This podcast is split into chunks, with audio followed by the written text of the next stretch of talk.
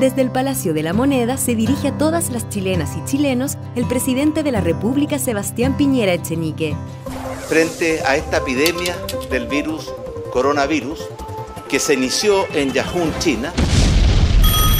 ¿Aló? ¿Pancho? ¿Qué pasó? Puta gringo, weón, ahí parece que tengo coronavirus. Pero sacúdetelo, po.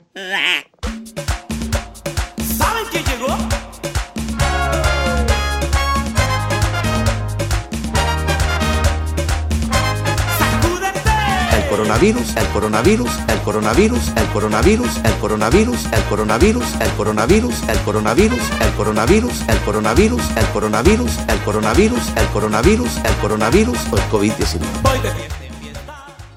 Hola, hola, hola, hola amigos, ¿cómo están? Bienvenidos a un nuevo capítulo de Sacúdete el COVID.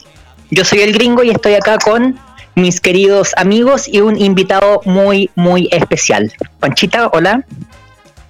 Hola, ¿cómo estás, gringuito? ¿Cómo estás, Panchito? Estamos con Álvaro, nuestro invitado especial. Hola. Hola Álvaro, ¿cómo estás? Hola Álvaro. Bien, ¿y tú? Hola a todos. Pues, Bueno, contémosle, un poquito- contémosle a la gente quién es Álvaro.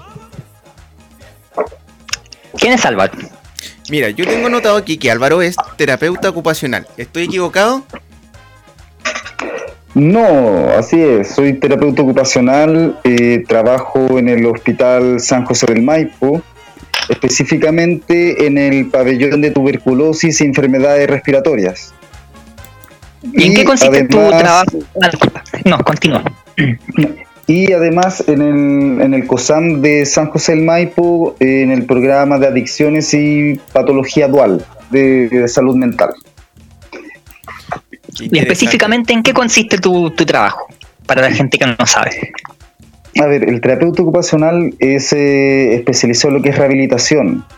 Por lo tanto, eh, veo la- lo que es la rehabilitación motora de las personas, su readaptación a la, a la vida cotidiana, para que puedan, digamos, recuperar todas sus funciones, volver a ser lo más autónomas posibles y también lograr terminar el tratamiento. ¿Y esto de la cuarentena ha afectado en el, en el trabajo? Eh, bueno, a ver, la verdad es que eh, se ha visto un incremento de casos, eh, el sistema hospitalario, bueno, como ya todos saben, está casi colapsado ya, por no decir colapsado hace mucho. Y bueno, obviamente ha modificado la manera de, de atender, ha modificado muchas cosas, sobre todo también eh, nosotros como profesionales, la manera de interactuar nuestro estilo de vida ya, ya no es el mismo, y yo creo que para todos. Era un poco lo que conversábamos antes, que era esto va de casi de la pega a la casa, de la casa a la pega y no desconectarte nunca. Porque en cualquier momento te están llamando, ¿sabes qué? Pasó esto con este paciente, ¿sabes qué? Necesitamos esto, tenemos tal paciente en crisis. Y al final estamos ahí sobre la marcha, ya llevamos 100 días más o menos sacamos la cuenta, un poco más, sin parar. Y bueno, está para largo esto todavía. No, sí, es un tema. Bueno, lo que hablábamos antes con Álvaro era que precisamente el tema de los horarios también se vio modificado, que por ejemplo mucho personal del área salud está haciendo turnos extra para el, por el mismo tema de la contingencia. Eh, en ese sentido, eh, ¿cómo se han visto ustedes en el punto de vista psicológico? Me gustaría saber. La verdad es que eh, hoy en día ya ha estado un poco más estable dentro de, lo- de los trabajadores, pero sí ha sido un golpe anímico súper fuerte, donde muchos hemos tenido que distanciarnos de todo nuestro círculo, donde hemos tenido que dedicarnos 100% a esto y donde también, de una u otra manera, hay una discriminación implícita dentro del miedo que tiene el colectivo. O sea, imagínense, yo les digo, oye, ¿sabes que No, estuve trabajando todo el día con pacientes COVID, se me murieron unos 3, 4, pero vamos a tomarme un té, paso a tu casa. No, ni siquiera se te ocurre todo. Y que, y que es normal, Claro. es normal. Entonces, dentro de, de todo esto, eh, durante los primeros dos meses, eh, la mayoría de los equipos colapsaron. Colapsaron emocionalmente, físicamente. Hoy en día ya muchos decíamos que ya ni siquiera somos la primera línea, somos la resistencia casi, o sea, resistiendo esto porque ya no hay, ya, ya las fuerzas se agotaron, el ánimo está así como, oh, pero no se pueden bajar los brazos, sobre todo que ahora, ahora ya se viene el pic, se viene todo esto y, no se puede bajar los, brazos. Exacto. Oye, ¿y qué, les motiva a, seguir luchando, dando la cara, eh, estando tan alerta 24/7? A ver, yo voy a hablar por mí. Creo que eh, para mí estudié por vocación lo que, lo que hago estoy en el lugar en el cual quiero estar, eh, hago una pega soñada para mí y creo que eh, lo que me motiva es que si yo no lo hago voy a dejar a mucha gente tirada. Tengo una responsabilidad con los pacientes, tengo una responsabilidad con el equipo. Entonces yo no puedo fallarles como así, yo espero que ellos no me fallen. Si yo no confío en mi equipo, todo esto no se, se va a la cresta. Y así es como también está funcionando en muchos lados. O sea, eh, los lazos también se van fortaleciendo en, en ese aspecto, porque sabemos que dependemos de los otros. Claro, es un trabajo colectivo. Y eso mismo yo te iba a preguntar. Por ejemplo, nosotros sabemos muy poco sobre este virus.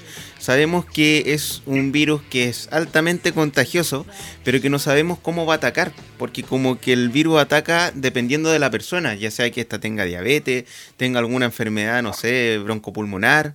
Eh, de hecho, he hablado con otros profesionales de la, de la salud, pero así muy abuelo pájaro, y me dicen que por un paciente pueden estar más de 5 o 6 profesionales atendiéndolo. Sí.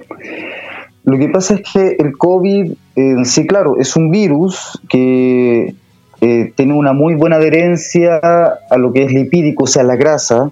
Por lo tanto, hay patologías en las cuales eh, tienen, se, había visto inicialmente que tenía mayor riesgo, que es, por ejemplo, la diabetes, la hipertensión, y que de, de primera decían, no, es que esto a estas personas las va a atacar de tal manera que va a generar una neumonía por COVID, pero a los demás no les va a pasar nada. Hoy en día hemos visto que esto es casi como la ruleta rusa. Hay gente de 80 años que ha sido completamente asintomática. Yo te puedo decir en mi pabellón, personas que tienen tuberculosis pulmonar, que es una infección respiratoria, tuvieron COVID y fueron totalmente asintomáticos, como otras personas de 30 años completamente sanas y que el COVID casi los mató o los mató directamente. Eh, al fin y al cabo, esta enfermedad lo que está ocasionando es una inflamación a nivel pulmonar, a nivel cardíaco, a nivel de, de nuestros vasos sanguíneos, a nivel periférico, va generando coágulos, va generando eh, múltiples afecciones. Entonces, realmente trabajamos con los síntomas sobre la marcha. Claro. No, sí. ¿Y cómo, cómo uno sabe eh, que ya, bueno, obviamente está el tema del PCR, pero ¿cómo yo sé que efectivamente ya el paciente puede ser dado de alta? Ese sido como... Hay, hay pequeños criterios que, se, que estamos viendo el día de hoy para dar un paciente de alta, entre eso que eh, logre hacer sus actividades de la vida diaria de manera independiente, que esté saturando, digamos, dentro de un rango normal, que eso sería sobre 95% idealmente, sin ayuda de oxígeno, eh, que pueda caminar de manera independiente y que no tengan ninguna, ninguna secuela motora o cardíaca más allá de la que se pueda controlar en casa. Entonces, bajo esos criterios, decimos, ok, esta persona se va de alta, pero nos ha tocado también casos que, por ponerles un ejemplo, un caballero le íbamos a dar de alta en dos días, se levantó a tomar agua y le dio un paro cardíaco y no lo pudimos sacar del paro. Punto. Se murió. Se murió. Y va a ser dado de alta. Entonces, eso, eso muestra un poco también lo, versátil que, que esta patología. Claro, lo versátil y también el tema que se hablaba de la inmunidad porque muchos decían que al ya darnos COVID, eh, la persona podría generar una inmunidad que le iba a permanecer, no sé, que iba eh, muy poco probable que se hubiese que, el recontagio. Eh, pero hemos visto políticos que ya se han vuelto a contagiar con tema COVID y dicen que el volver a contagiarse puede ser incluso más peligroso que la primera vez. Sí, hay gente que, a ver, cuando hablamos de, la inmunidad, primero tenemos que, pensar en uno mismo. Todos nos hemos resfriado. Hay gente que el resfrío le dura uno o dos días, como hay gente que puede estar una semana, 15 días, incluso hasta un mes con el resfrío. Ya, esto es un virus y pasa exactamente lo mismo. Si tú tienes un sistema inmune bajo, eh, el virus puede perdurar un mes, dos meses. En tu cuerpo incluso puedes tenerlo durante mucho tiempo sin darte cuenta y después aumenta lo que es la carga viral por X motivo y ¡pum! Empiezas con, con todos los síntomas. Ahora, el virus también va mutando, todos los virus van mutando y por lo tanto también van poniéndose más agresivos. Y eso es también es lo peligroso. O sea, hasta que no, no se encuentre una vacuna, podríamos decir que vamos a seguir estando con probabilidades de altos contagios o la vacuna tampoco significa una protección 100%. A ver, la vacuna eh, lo que garantiza es una inmunidad eh, a, nivel, a nivel sintomático. O sea que tú te puedes contagiar, pero como ya tienes los anticuerpos no vas a presentar los síntomas, pero de contagiarte te vas a contagiar igual. Si el tema es cómo, cómo vamos controlando eso. Hoy en día, como les decía, lo que se lucha es por disminuir los síntomas de esto, porque al fin y al cabo nadie puede decir, no, no, es que no nos vamos a contagiar, es que tal persona no se va a contagiar. Todos en algún momento vamos a contagiarnos, con o sin síntomas idealmente sería sin síntomas. Pero esto, esto va a seguir pasando hasta que se encuentre una vacuna, que es lo que pasa siempre con las campañas de invierno. Acá tenemos la influenza, por ejemplo, que es característico en Chile. Se vacuna contra la influenza, pero no para que tú no te contagies de influenza, sino para que no tengas estos síntomas tan fuertes. Oye, y, y ponte tú, si tú te, si llegaran a encontrar la vacuna, puedes seguir contagiando aún estando vacunando? Porque, ¿cómo, cómo dejáis de contagiar? Ya, ¿qué pasa? Eh, hay algo que se llama carga viral, que ocurre con cualquier, con cualquier eh, enfermedad viral. El virus siempre se va, se va multiplicando en el cuerpo. Pero tú, por ejemplo, si estás en un espacio cerrado y tú estás tosiendo y todo, eh, ese virus se va multiplicando, se va multiplicando, pero va quedando ahí. Por lo tanto, esa habitación va a tener una carga viral muy alta. Por lo tanto, la probabilidad de contagiar también va a ser muy alta. No así si, por ejemplo, estuvieses en un lugar ideal que sería todo ventilado, con presión negativa, donde la carga viral es tan baja que el riesgo de contagio también baja mucho, porque no es que esté en el ambiente, sino que puede estar localizado en pequeñas partes. Por lo tanto, cuando tú estás contagiando, generalmente es en la, primera fase, es cuando tú adquieres el virus y este se empieza a multiplicar en tu cuerpo de tal manera que lo botas por todos lados, no solamente por, la saliva, no solamente eh, por fluidos, sino que incluso lo vas dejando en, otro, en, los ambientes. Ahora consulta el tema de la, prevención, el tema del alcohol gel, el lavado de manos, el uso de mascarilla. Eh, ¿Efectivamente eh, ayuda a que esta curva disminuya? Sí, absolutamente. O sea, el, hecho de estar usando mascarilla, el hecho de estar lavándose las manos constantemente, eh, disminuye el riesgo, disminuye por lo menos el promedio de contagio porque hay barreras. Si yo, por ejemplo, estoy contagiado, estoy en una habitación con ustedes y estamos todos sin mascarilla, lo más probable es que todos se van a contagiar.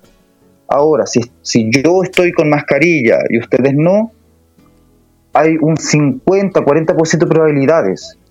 Ahora, si estamos con todos con mascarilla, la probabilidad de contagio es un 5%, 10% dependiendo también del uso de la mascarilla, porque si vamos a estar con la mascarilla utilizándolo casi como cubriendo la papada, no sirve de nada. Sí, eso también se ha visto mucho en fotos, en diarios, que la gente ocupa muy mal la mascarilla o la reutilizan, que eso también es un error. El mismo Piñera.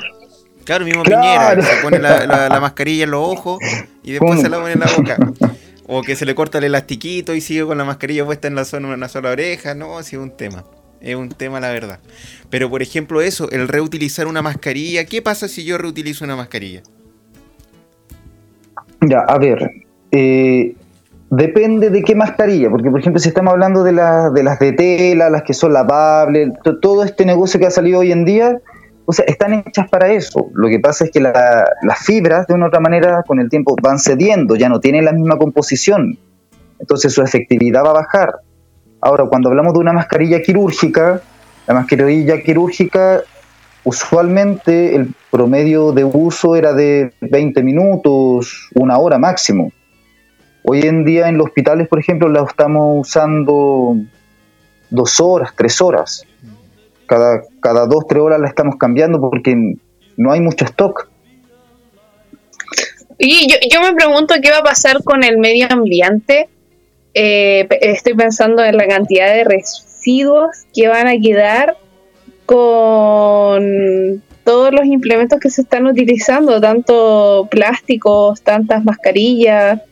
Eh, creo que es un tema que deberíamos analizar para otro capítulo. No sé si ahora, pero Oh, estaría súper interesante eso. Porque yo creo que a nivel industrial, a nivel industrial es- se, están votando en todo el mundo.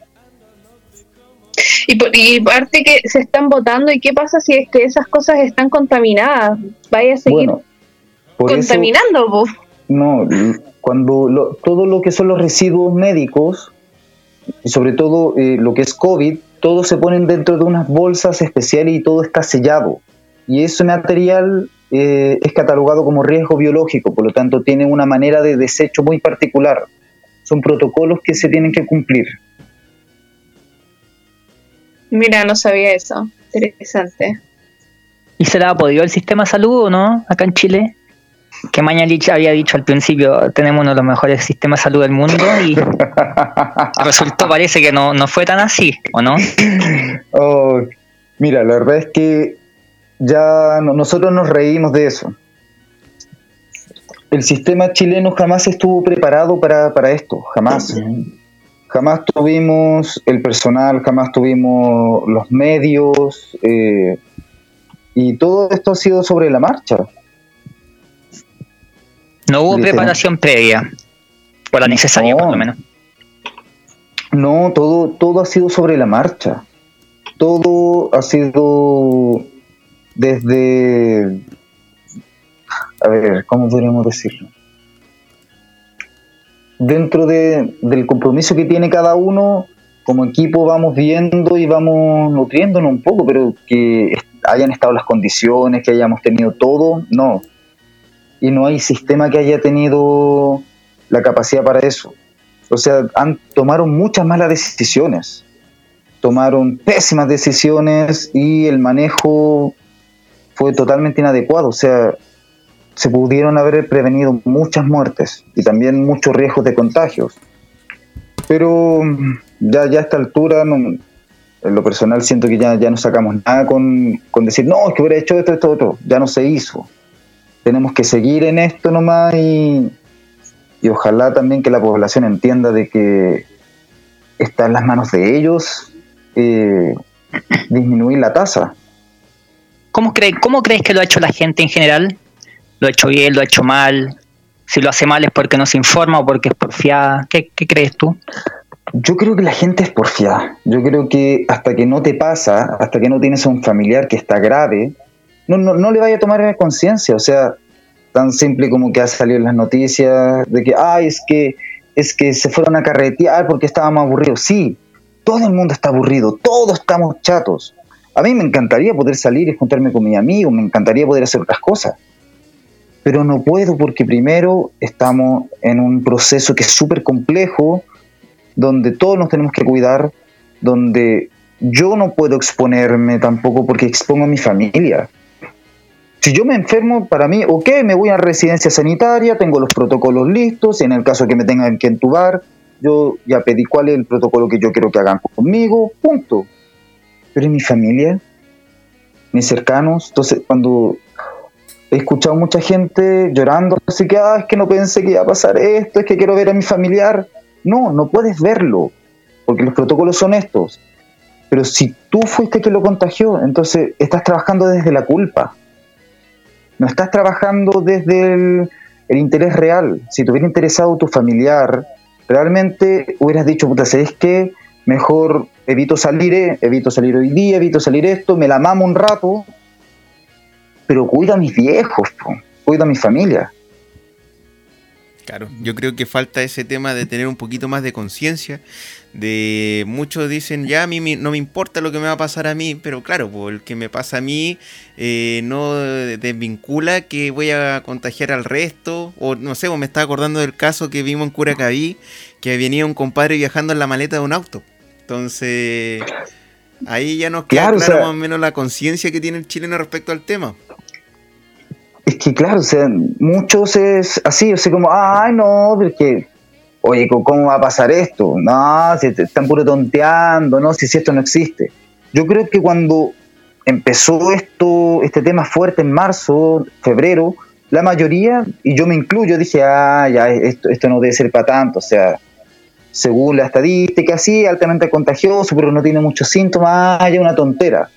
Pero cuando empezamos a ver realmente eh, lo que se está pasando, lo que vivimos día a día, lo que vemos, la cantidad de muertos, la cantidad de hospitalizados en estado grave, eh, te cambia el panorama. Yo creo que si la gente realmente estuviera una hora realmente ahí en el área de cuidados intensivos, donde hay pacientes agónicos, donde hay pacientes que realmente eh, están muy mal, lo pensarían dos veces, porque ese puede ser el familiar de ellos o ellos mismos.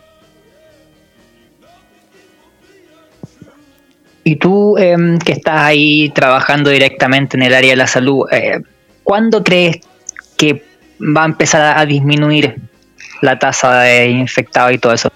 Uf, la verdad es que algo que se ha conversado harto. Desde mi visión, desde lo que yo creo, eh, a mediados de octubre recién podríamos ver Mm. una disminución y una y un poco ya un control de esto. Falta Considerando todavía. de que en octubre, sí, pero es netamente por algo climático. Acá en Chile eh, nos tocó que llegó esto en marzo cuando estábamos en otoño y estábamos entrando ya a lo que era la campaña de invierno, ahora estamos en invierno y por lo tanto tenemos ya nuestras enfermedades normales de invierno, que son respiratorias, exacerbadas con esto que es el COVID. Por lo tanto, si seguimos esa misma línea, ya cuando el clima se estabiliza más o menos a mediados de septiembre, principios de octubre, esto ya debería bajar. Y a mediados de octubre ya deberíamos tener por lo menos eh, una pequeña meseta donde diríamos, ok, esto ya va a empezar a bajar. Pero netamente por el clima y porque ya también la tasa de contagios de- debería ser tan alta que de una u otra manera eh, la mayoría de la población debería haber adquirido esta inmunidad dentro del que se da post contagio. Qué brigio, ojalá es que no nos dé. Ojalá que no nos dé. Ojalá que no. Y ojalá que llegue la vacuna. Oye, ¿sabéis que yo quería cambiar drásticamente tiempo aprovechando este- estos minutitos que nos quedan? Yo me sopló un pajarito por ahí que Álvaro también hacía teatro.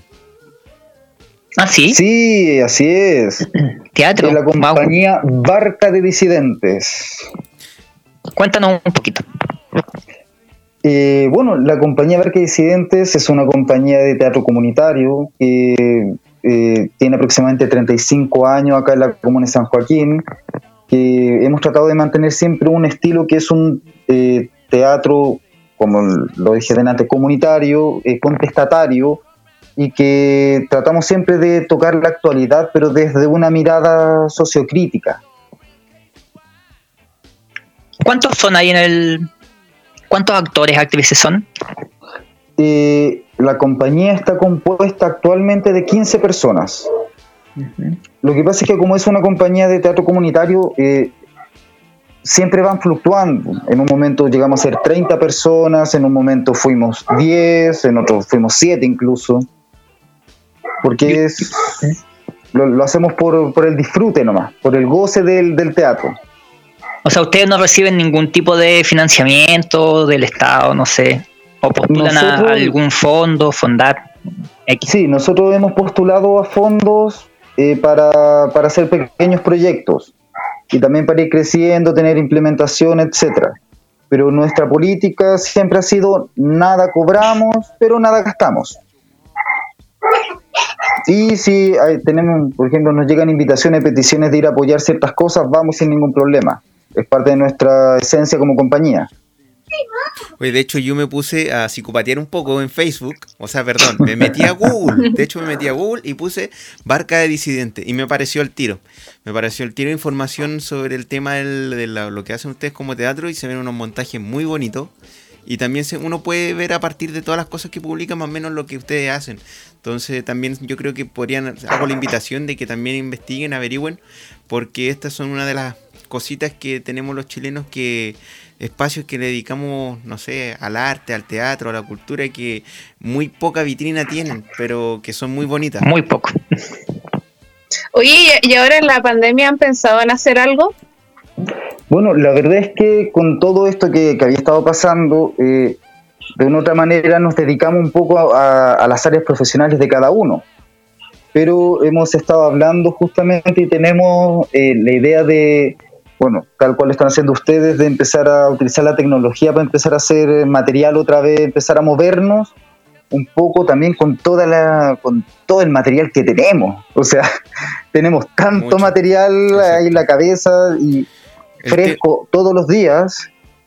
Exacto, el tema que social que, algo. el tema social que va a quedar después del COVID, del tema COVID, de tanto, eh, ¿cómo se llama? Eh, político, económico, eh, de salud, social, va a ser muy grande, va a haber mucho contenido, va- yo creo que se va a complementar todo con lo que ya veníamos viviendo del tema del estallido.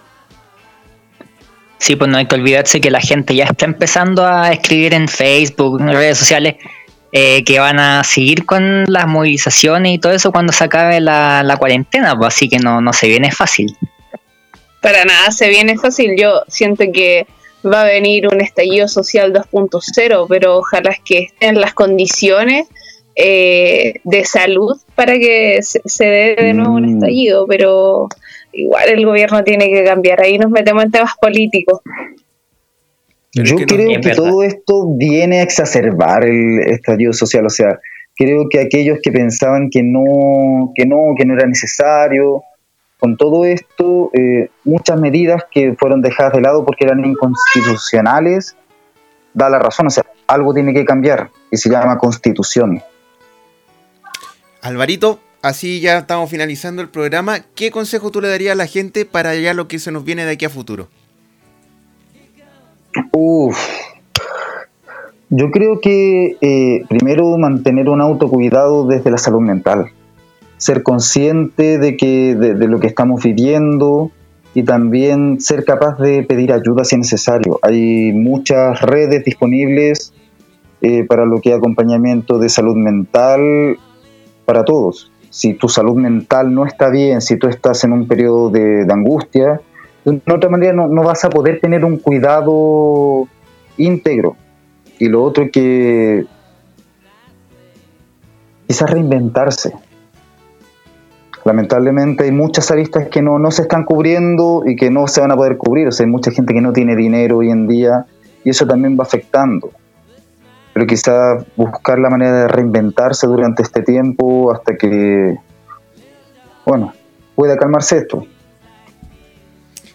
Chiquillos, se nos pasó el tiempo volando. ¿Alguno de ustedes tiene algo que aportar, algo que decir? No, nada, agradecer a Álvaro por haber estado con nosotros Yo acá también en le un quiero dar capítulo la- nuevo de Sacúdete el COVID. Yo le quiero dar las gracias, Y Álvaro, nada, pues. Gracias, por su gracias. tiempo, su No, voluntad muchas gracias a ustedes por, por- la invitación. y por la labor que está haciendo también en el área de salud, que son nuestros héroes sin capa. Acá acabamos de tener uno en nuestro programa de radio y de verdad le damos las gracias por haberse dado el tiempo de haber compartido con nosotros. Hay aplausos por ahí, ¿o no? No, yo ¿Alguna solamente, yo solamente puedo aplaudir. Bravo. El peor DJ del mundo. El peor DJ del mundo, si lo reconozco. Y estamos. pues. Ok. Estamos, Ya, muchas gracias Muchas Álvaro, gracias. Panchita, Pancho. Chao, Gracias. chao. Muchas gracias a ustedes, Chao, que estén chao. muy bien. Chao, chao, gracias. Chao.